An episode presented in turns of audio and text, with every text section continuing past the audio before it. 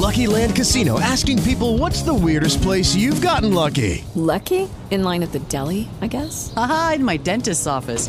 More than once, actually. Do I have to say? Yes, you do. In the car before my kids' PTA meeting. Really? Yes. Excuse me, what's the weirdest place you've gotten lucky? I never win and tell. Well, there you have it. You can get lucky anywhere playing at LuckyLandSlots.com. Play for free right now. Are you feeling lucky? No purchase necessary. Void where prohibited by law. 18 plus. Terms and conditions apply. See website for details.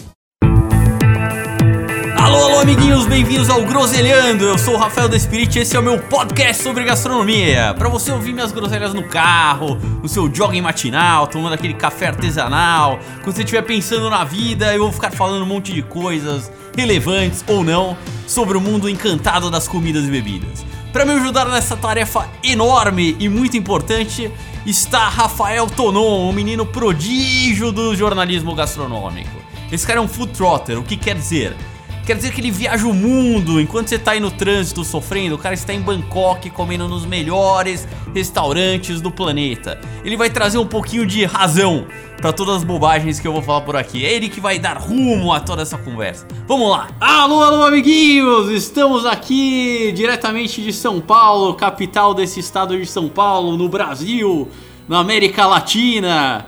E ao mesmo tempo está Tonon em Portugal e no Porto. Eu não sei o nome do estado do Porto, mas onde você tá aí? Conta pra gente, Tonon. É, é Conselho do Porto, na Europa. É isso.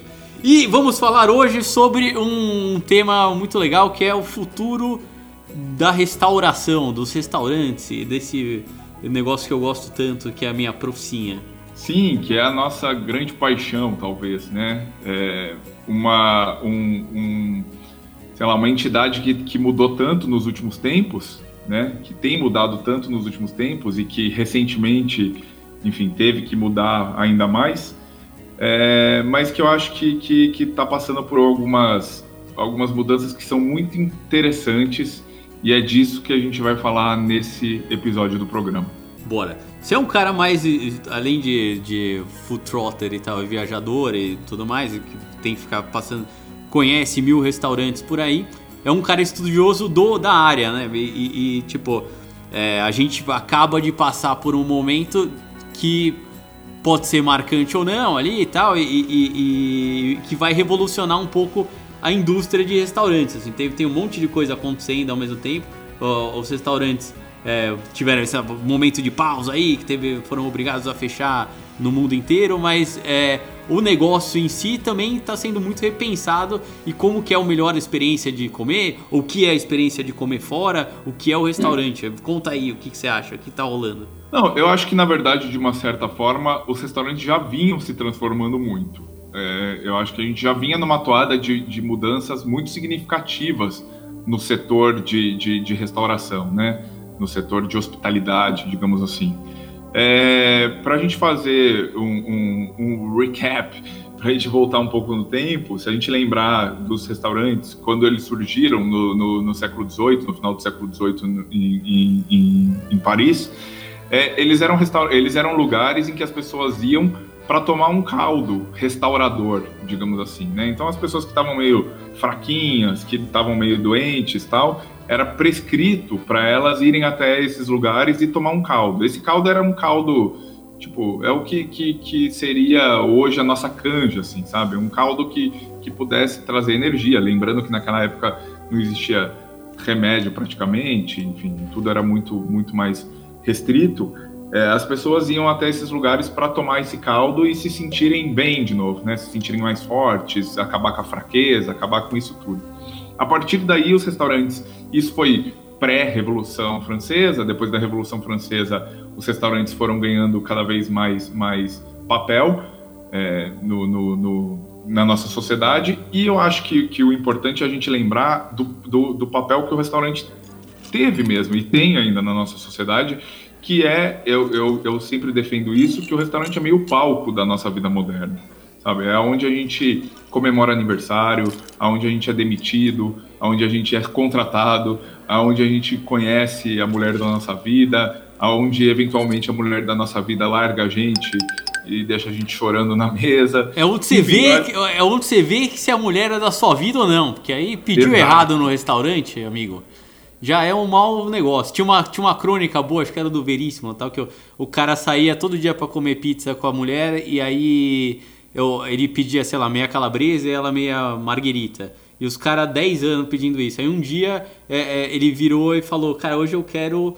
Eu vou querer comer mussarela só. Ela, puta, eu também.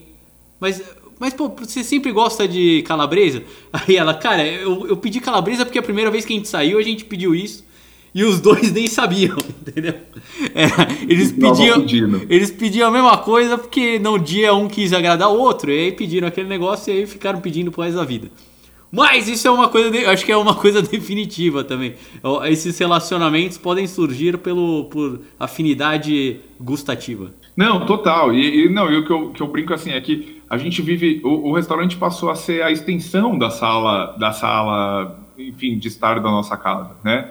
Então, sei lá, você vai num restaurante para encontrar os amigos, para encontrar a sua namorada depois do trabalho, para comer, para comemorar o aniversário, para comemorar o casamento, para, enfim, eu acho que o restaurante virou esse palco mesmo dessa vida moderna. Eu acho que o restaurante tem um, um- um papel na nossa sociedade que é muito importante, esse papel social. É, como seres sociais que somos, é, o restaurante veio muito dessa necessidade de, de, de como diz um, um pesquisador que eu gosto muito, de apetites privados em lugares públicos. Eu acho que tem um pouco disso, assim, né? Cada um tá lá meio na sua mesa, na sua bolha, mas está todo mundo meio junto. Eu acho que esse é um, um- um papel um pouco do restaurante, assim, para a Você vê- gente lembrar da importância que o restaurante teve e tem na nossa sociedade. E a questão que eu, que eu, que eu falando é que o, o, setor de restauração já estava passando muito por mudanças, né? A gente teve a gastronomia, de uma maneira geral, estava passando por tem passado por uma, uma série de mudanças, desde desse, dessa história do foodismo, da gente a gente teve a, a fase do, do, do chefe celebridade, do, do produtor celebridade, do ingrediente celebridade, né, para chegar até a, a ideia de, de que o restaurante talvez seja a, a sei lá, aonde, aonde esse, esse movimento atual da gastronomia se tornou mais forte, assim, né? Se a gente tem revista com chefe ou programa de gastronomia, nananã, tudo isso teve muito origem no restaurante, né? Na ideia, no ideário do restaurante na nossa sociedade. E a partir daí eu acho que o restaurante tem, tem mudado muito nesses últimos tempos, né? Porque ele, eles passaram a ser muito lugares é, de desejo, eles passaram a definir rotas de turismo das pessoas. Então, sei lá, as pessoas vão para Nova York porque lá tem mais restaurante. São Paulo virou uma capital importante no cenário é, de turismo executivo tal, mas também por conta da gastronomia. Enfim, tem uma geopolítica também que foi definida muito por, por conta dos restaurantes. É, vou, vou até o Noma, vou, vou comer no Noma.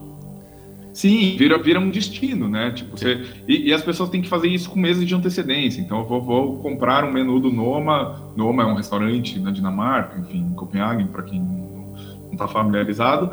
E assim, você compra o menu, abre agora para daqui seis, seis meses, oito meses. Então, daí você compra, que, sabendo que daqui oito meses você vai para Dinamarca, para Copenhague, para comer num restaurante. É, Tipo, você tem que ter um planejamento de oito meses de antecedência para comer naquele restaurante. Então, as pessoas programam viagens para ir comer no restaurante. Mas aí, tirando, extrapolando esse, esse negócio, o que, que você acha, o que, que você já via como, como futuro do, do, do- desse negócio? Então, daí eu acho que o restaurante teve um pouco esse papel, ganhou essa, eh, esse status todo. Só que de um tempo para cá, de uns tempos para cá, ele começou a mudar um pouco. A própria ideia de alta gastronomia, ela acabou, enfim, perdendo um pouco o sentido em alguns pontos, né? Porque, assim, se a gente pensar, por exemplo, aqui na Europa, em que você tem menus que, que você vai num restaurante e que e, e, sei lá, eu, num restaurante aqui no Porto, em Lisboa, que você vai você gasta 150 euros, 200 euros para comer um menu de cinco. Assim, não, acho que perdeu um pouco o sentido nos últimos tempos você ir num restaurante e gastar tanto dinheiro para as pessoas, sabe? É, porque esses restaurantes destino deram uma inflacionada, de certa forma, no mercado. E daí qualquer pessoa achava que, tipo, ah, se aquele restaurante cobra tanto, eu também posso cobrar, enfim. E, e a- acho que a gente perdeu um pouco a conexão com, com, com o que era o restaurante em si, sabe? A ideia de, de você comer, ter prazer e não sei o que. Cê, acho que aí. você que me mandou aquela, aquela matéria do, do New York Times da, da menina falando que. Ah, é, é, quantos jantares de 100 dólares sem graça eu comi nos últimos tempos por uma pressão de só fazer, né? Só ir no restaurante e um abraço. Total, total. As pessoas começaram a, a ticar restaurante. Restaurante virou um estado social, assim, né? Eu preciso ir nos restaurantes e tudo mais. Então, de Banalizar. certa forma, os restaurantes já, tinham, já vinham mudando um pouco, eu acho, sabe? É, nesse sentido, eu, eu tenho percebido ah, de uns anos para cá que os chefes começaram a buscar um pouco mais, ser mais acessíveis, não só no sentido de, de financeiro, que é uma coisa importante, mas também no, no- na forma de servir, é, em buscar em, em ser mais casual, em, em, em ser mais acessível para as pessoas que não são desse mundo, né, da gastronomia, que já são, sei lá, introduzidos nesse mundo. Então, sei lá, eu quando eu vou co- com a Samira em algum lugar, ela não necessariamente conhece que é aquele ingrediente, não sei o quê, e também tem pouco saco para conhecer, sabe? Eu acho que, que essa, esse fudismo que tornou a gastronomia, por um lado, tornou a coisa um pouco chata, sabe? Enfadonha, assim, de você ter que ir, saber tudo. Pô, é, mesmo, é a mesma coisa de entrar em loja, em boutique, sabe? Pô, eu vou entrar na, na, na loja da Louis Vuitton, sei lá, dessas boutiques todas, meu, eu não, nem entro numa loja dessa, porque eu entro, todo mundo fica me olhando, o vendedor vem, daí o vendedor tem um, um discurso de me olhar e de. Você fica meio amedrontado. Eu acho que os restaurantes, certa forma, na gastronomia também ficaram um pouco isso, assim, sabe? Total, Então, eles total. eram, Eu- eu um acho que você perde- Feliz, cara. É, é verdade, né? Eu nunca tinha parado pra pensar nisso, mas é que eu, eu, tipo, se eu vou comprar, fui comprar um terno lá pro meu casamento, e aí cheguei lá no, no, numa dessas lojas mais legais, mais do mal, assim. E, e, de fato, cara, eu não sabia nada. Ah, qual que é o número da sua camisa? Sei lá, cara, eu só uso camiseta. Qual que é o teu terno? Você acha que tem que ficar Qual que é o mais. seu colarinho? É, não sei, não sei. E, e isso, e isso era um pouco amedrontador mesmo. E, e aí você para pra. Isso, e não é porque eu não valorizo o terno animal. Eu acho, quando eu botei o ternaço, eu falei, nossa, aí sim, eu, eu me pegaria muito. Mas o. Mas o, o negócio é que, de fato, quando fica um negócio tão, tão, tão distante teu e, e que a galera acha que você tem obrigação de saber, que o, às vezes te assusta. Eu acho que deve ter muita gente mesmo que o cara entra num restaurantaço desses e, e fala, nossa, não é meu lugar aqui. Quando, que, quando pô, comida é pra todo mundo. Lucky Land Casino asking people what's the weirdest place you've gotten lucky? Lucky? In line at the deli, I guess? Haha, in my dentist's office. More than once, actually. Do I have to say? Yes, you do. In the car before my kids' PTA meeting. Really? Yes. Excuse me, what's the weirdest place you've gotten lucky? I never win and tell. Well, there you have it. You can get lucky anywhere playing at LuckyLandSlots.com. Play for free right now. Are you feeling lucky? No purchase necessary. Void where prohibited by law. 18 plus. Terms and conditions apply. See website for details. É, ficou muito longe, eu acho, sabe, de certa forma. Eu acho que o restaurante começou a, a, a ficar muito longe da- do público geral. E isso é ruim, né? Porque, é, como eu disse, o restaurante surgiu para ser um lugar de, de confraternização, sei lá, para você comer em casa. Eu, eu, eu lembro, tipo, o restaurante para mim era o lugar que, que ia com o pai, o garçom sabia o nome do pai, a gente pedia o prato, podia comer uma sobremesa todo mundo saía feliz e pronto. Ninguém tirava foto, não tinha conceito, não tinha cardápio, não sei o que, não tinha experiência, não tinha essa porra toda, sabe? É, que eu valorizo em alguns pontos, sim, mas de certa forma ficou massivo demais, sabe? Essa ideia do restaurante nessa alta gastronomia permeando até restaurante casual que não era para ser. Então eu já, já vinha notando um pouco essa mudança. Eu acho que os restaurantes estavam tentando ser um pouco mais acessíveis. A gente vê chefes de alta, enfim, alta gastronomia, com restaurantes estrelados no Mich- Michelin e tudo mais, abrindo lugares um pouco mais casuais, até porque em termos de negócio, o restaurante é um negócio super difícil, né, de ganhar dinheiro e alta gastronomia mais ainda. Então Fato. o cara falava, Por- pô, por que isso- adianta eu ter um restaurantão, três estrelas Michelin, se eu não, sei lá, se eu não pago a parcela do carro, sabe? Exatamente, por isso que agora eu sou blogueiro, toco flauta e, e- tudo que você pode imaginar. E faço podcast. E faço podcast pra ver se, aliás, pelo amor de Deus, patrocinadores, ajudem aí, porque restaurante de fato não dá grana. E aí tem um negócio, Tono, que é assim, A É gente um pouco jornalismo, mas vamos um lá. pouco de... que assim não dá pra não, não- a gente não pode ficar é, o- teve um, um- tem um fator aí que é essa história do, da, do que rolou agora que meio que balançou o meio campo pra, pra galera que o restaurante como um lugar físico quando a galera não pode ir ou tem alguma restrição é, os donos de restaurante além de tudo tiveram que ter outras fontes de renda. Óbvio que já tinha uma movimentação aí da galera fazendo delivery, da galera criando, tentando criar outras experiências, mas isso, isso vai, acho que cada vez mais é, essas experiências do restaurante, o cara vai ter que pensar em como replicar isso de uma, uma outra maneira, não exigindo tanto é, ganhar no dia a dia do cara sentado na mesa, né? Total, eu acho é isso, assim. Eu também acho que, o- que o restaurante já vinha passando por isso. A gente já vê, por exemplo, restaurantes que começaram a se converter em mercados, né? Sei lá, eu já falo disso há algum tempo, né? Daqueles restaurantes que, que você pode ir e que você pode comer e comprar o ingrediente que você comeu, sabe? Assim, tipo, Meio você Italy. perdeu um pouco a linha do que é tipo uma, um mercado e um restaurante, sabe? De uma grocery store, como eles dizem nos Estados Unidos, e um restaurante em si. Né? Tem, um, tem até um termo americano que os caras chamam que é grocerants, que é tipo um restaurante que tem uma, uma, uma deli ali, né? uma mercearia, digamos assim, que dos produtos que ele faz. Então isso já, já, já vinha acontecendo, é, eu já, já via isso muito, e que eu acho que o, que o atual estado das coisas fez acelerar, como é a história do, do, do, do- da, da busca de uma informalidade, de uma casualidade também, porque a alta gastronomia hoje, por exemplo, a gente discutir alta gastronomia hoje, exatamente depois de, de, de, de tudo que vem acontecendo, assim, é, essa alta gastronomia ela fica mais supérflua, né? Assim, ela fica menos importante, né? Do, do que a gente estava falando do episódio anterior de minimalismo, da gente pensar do que menos é mais, enfim. Então, qual que é o sentido de eu ter que comer pratos trufados em cinco cursos num, num restaurante, sabe? Eu- eu Só acho para que- elevar o preço da conta. Eu enfim, acho que começou, fica cara- feio. Eu eu tenho visto assim uma coisa que, que, eu, que eu tenho visto em todas as, as relações de, de tudo, de, na, gastronomia também, muito.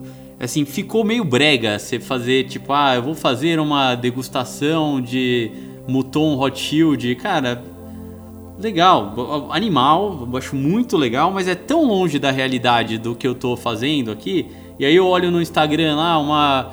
Puta, que saco, meu. Eu não quero isso, eu quero saber qual que é o melhor vinho eh, mais barato que eu posso tomar. Como é que isso pode. Como é que eu posso curtir o melhor lugar ali? Eu não. Já está um pouco cansativo ver o, o, o blogueiro que taca dinheiro pela janela.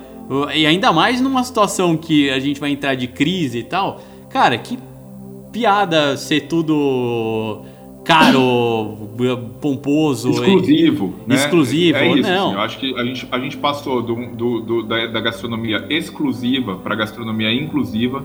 A gente passou da ideia do restaurante como um lugar fixo para um, uma coisa mais um conceito. Eu acho que os restaurantes vão cada vez mais ter um conceito. Então, assim, ah, o restaurante tem um conceito de fazer, sei lá, vamos pegar o Dan Barber, por exemplo, no, no Blue Hill, que ele tem uma fazenda, né? Ele foi o precursor, um dos precursores do Farm to Table, em que o cara construiu um restaurante dentro de uma fazenda que é dele. A partir do momento que o cara não tinha onde é, para onde levar esses, esses ingredientes, porque ele não tinha mais um público, por um tempo ele ficou sem ter público para ir no restaurante dele, ele tinha toda a produção ali. Então ele pegou a produção e começou a entregar para as pessoas através de cesta. Então, assim, o conceito do restaurante, que é o que você pode ir lá e comer, não muda se você compra o produto que é dele e leva para sua casa, sabe? Então, eu acho que o restaurante deixou de ser um lugar físico e vai deixar cada vez mais de ser um lugar físico, um lugar só, né, para ser mais um conceito. Eu acho que a gente vai passar de uma ideia de uma exclusividade para uma ideia de inclusividade. A gente vai passar por uma questão de, de talvez de mais, mais valorização da experiência agora, né? Porque talvez a gente fosse nos restaurantes e o garçom vinha servir, não sei o quê, e isso fosse meio banal para a gente. Eu acho que hoje, quando a gente for a, a sentar num restaurante de novo, a gente vai valorizar mais o serviço, né? Porque quando a gente come a comida em casa, a gente não tem esse serviço. Total, né? eu acho que isso, isso é um negócio talvez o, o mais importante ali.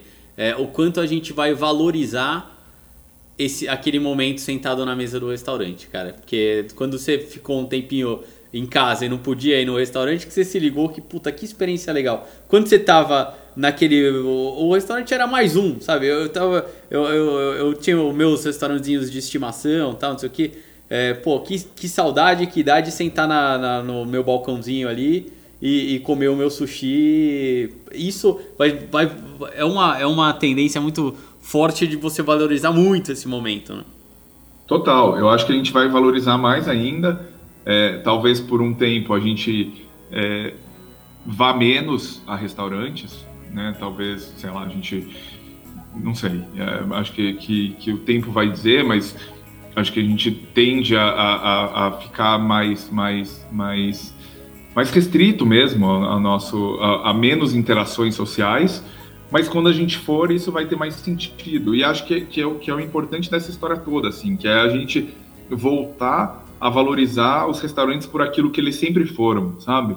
Que é o lugar legal para você ir comer e ter prazer, sabe? É você pagar por aquele momento de ter um hedonismo, de ter um prazer dentro daquelas duas horas, de alguém te servir, de você comer bem, de você tomar um vinho, de você ser feliz por duas horas, sabe?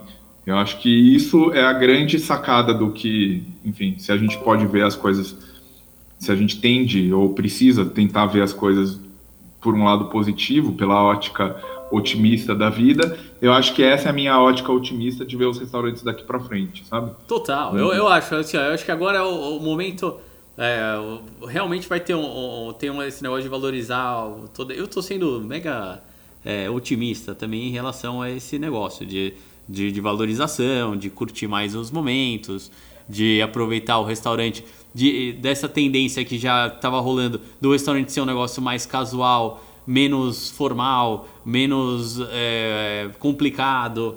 É, estamos fazendo. O que, o que é o groselhando? O groselhando é isso, na real. A gente está fazendo Total. isso, é o que a gente quer. É que tudo é o que seja. a gente acredita. É o que a gente acredita, que tudo seja mais simples, que tudo seja. Que não deixe de ser sofisticado e legal e, e tem as nuances. Com e técnica. É, eu assim, tudo, toda essa parte. É, ser, ser legal, ser sofisticado, ser. Pô, não quer dizer ser tosco. Muito pelo contrário, ou ser medíocre. Não. É, ser legal é, é esse, essa história da gastronomia ser cada vez mais o, aproveitar, entender todos esses processos, mas não deixar isso ser chato. Isso já é, isso vai ser. Talvez fique chato de novo, porque é sempre uma onda, né? A gente começa é, a, a é. ficar legal, de repente, daqui. Quando o, o Rafaelzinho Júnior estiver lá comendo no restaurante, vai ser uma puta chatice de novo. Mas é, agora tá, tá. Eu acho que essa tendência é muito grande mesmo. Não, e eu acho que, que, que, a, que a história toda é, é a gente pensar nisso, assim, de como é, é, a comida que a gente vai comer no restaurante tende a ser mais afetiva, sabe?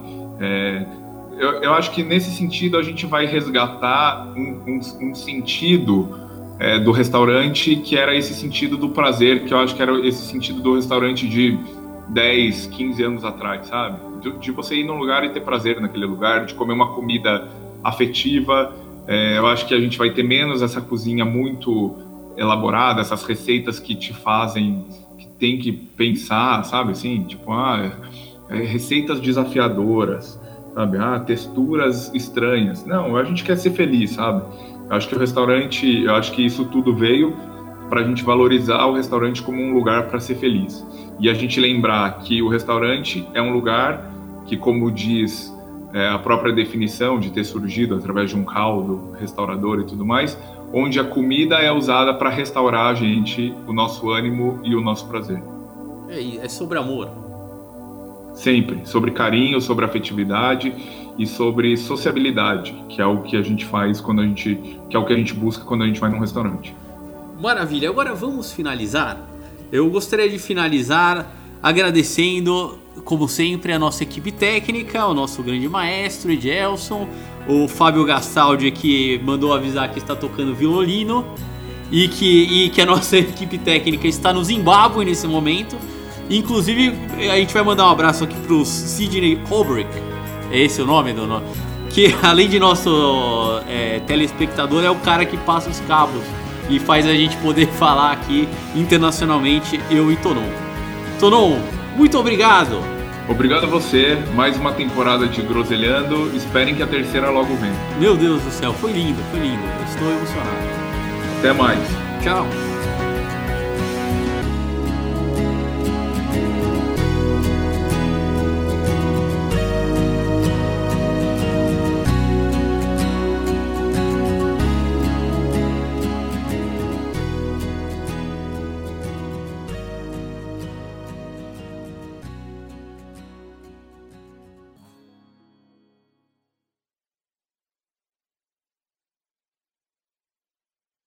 Lucky Land Casino asking people what's the weirdest place you've gotten lucky? Lucky? In line at the deli, I guess? Aha, in my dentist's office. More than once, actually. Do I have to say? Yes, you do. In the car before my kids' PTA meeting. Really? Yes. Excuse me, what's the weirdest place you've gotten lucky? I never win and tell. Well, there you have it. You can get lucky anywhere playing at LuckyLandSlots.com. Play for free right now. Are you feeling lucky? No purchase necessary. Void where prohibited by law. 18 plus. Terms and conditions apply. See website for details.